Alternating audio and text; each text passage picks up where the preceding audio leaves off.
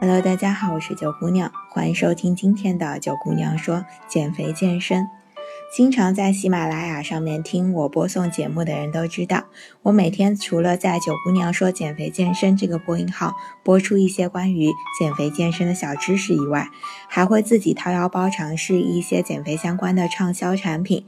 比如说之前我们写过，能够让脂肪直接排出体外的脂流茶究竟有没有效果？而今天我想和你说说山本汉方的青汁卖的这么火，它究竟能不能变瘦呢？首先呢，根据日本厚生劳动省发布的国民健康营养调查报告显示，因为蔬果的价格太贵，所以有接近三成的日本国民是不会经常吃蔬果的。所以说，大麦若叶本身是一个吃不起青菜的悲伤故事。其实呢，这种不能吃大量蔬菜、依靠营养补剂来补充的生活习惯，在韩国和日本比较流行。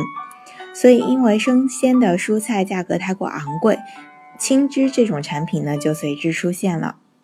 青汁呢是用有机大麦刚刚过冬不久、长到大概二十五到四十厘米的幼麦苗作为原料，经过了冷冻、干燥、粉碎技术以后制成的。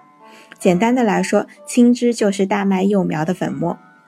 所以说，我们经常说剁手吃土不是没有道理的，因为日本人民真的已经开始吃草了。喝青汁是一种什么样的感觉呢？既然是青草的粉末，肯定就是绿色的。打开包装以后，你会发现的就是绿色的粉末。我尝试着把它用青汁、牛奶、香蕉和料理机里面一起打碎。喝起来呢，是一股大概像清炒沙沙的奶昔味道。总结来说，就是并不算很好喝。那么效果又怎么样呢？其实青汁就是一种更便宜的补充纤维素的方式。所以人体在摄入大量纤维素以后的必然反应就是排便会变得很通畅，效果大概就和你一口气吃了一斤蔬菜没什么两样。那么究竟适合哪些人去买呢？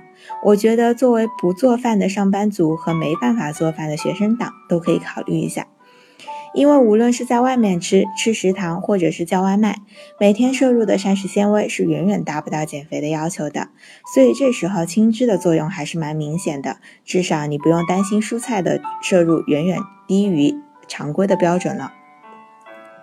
那么喝青汁又会不会变瘦呢？青汁其实就是浓缩的蔬菜粉。那么为什么吃白菜不能减肥，可是喝青汁却能呢？所以说青汁其实对于减肥的效果是管住你的蔬菜。你原本可能吃的是很油腻的青菜，那么现在不油了，所以你变瘦了。你以前长期吃不到青菜，现在呢补充了必备的纤维素，所以不便秘了，于是就变瘦了。这就是青汁和减肥之间的关系。那么还有很多人关心了，酵素怎么样呢？你现在打开手机微信，搜索公众号“三九减肥健身学院”，在关注以后回复“酵素”两个字，我就会告诉你酵素喝了又能不能变瘦呢？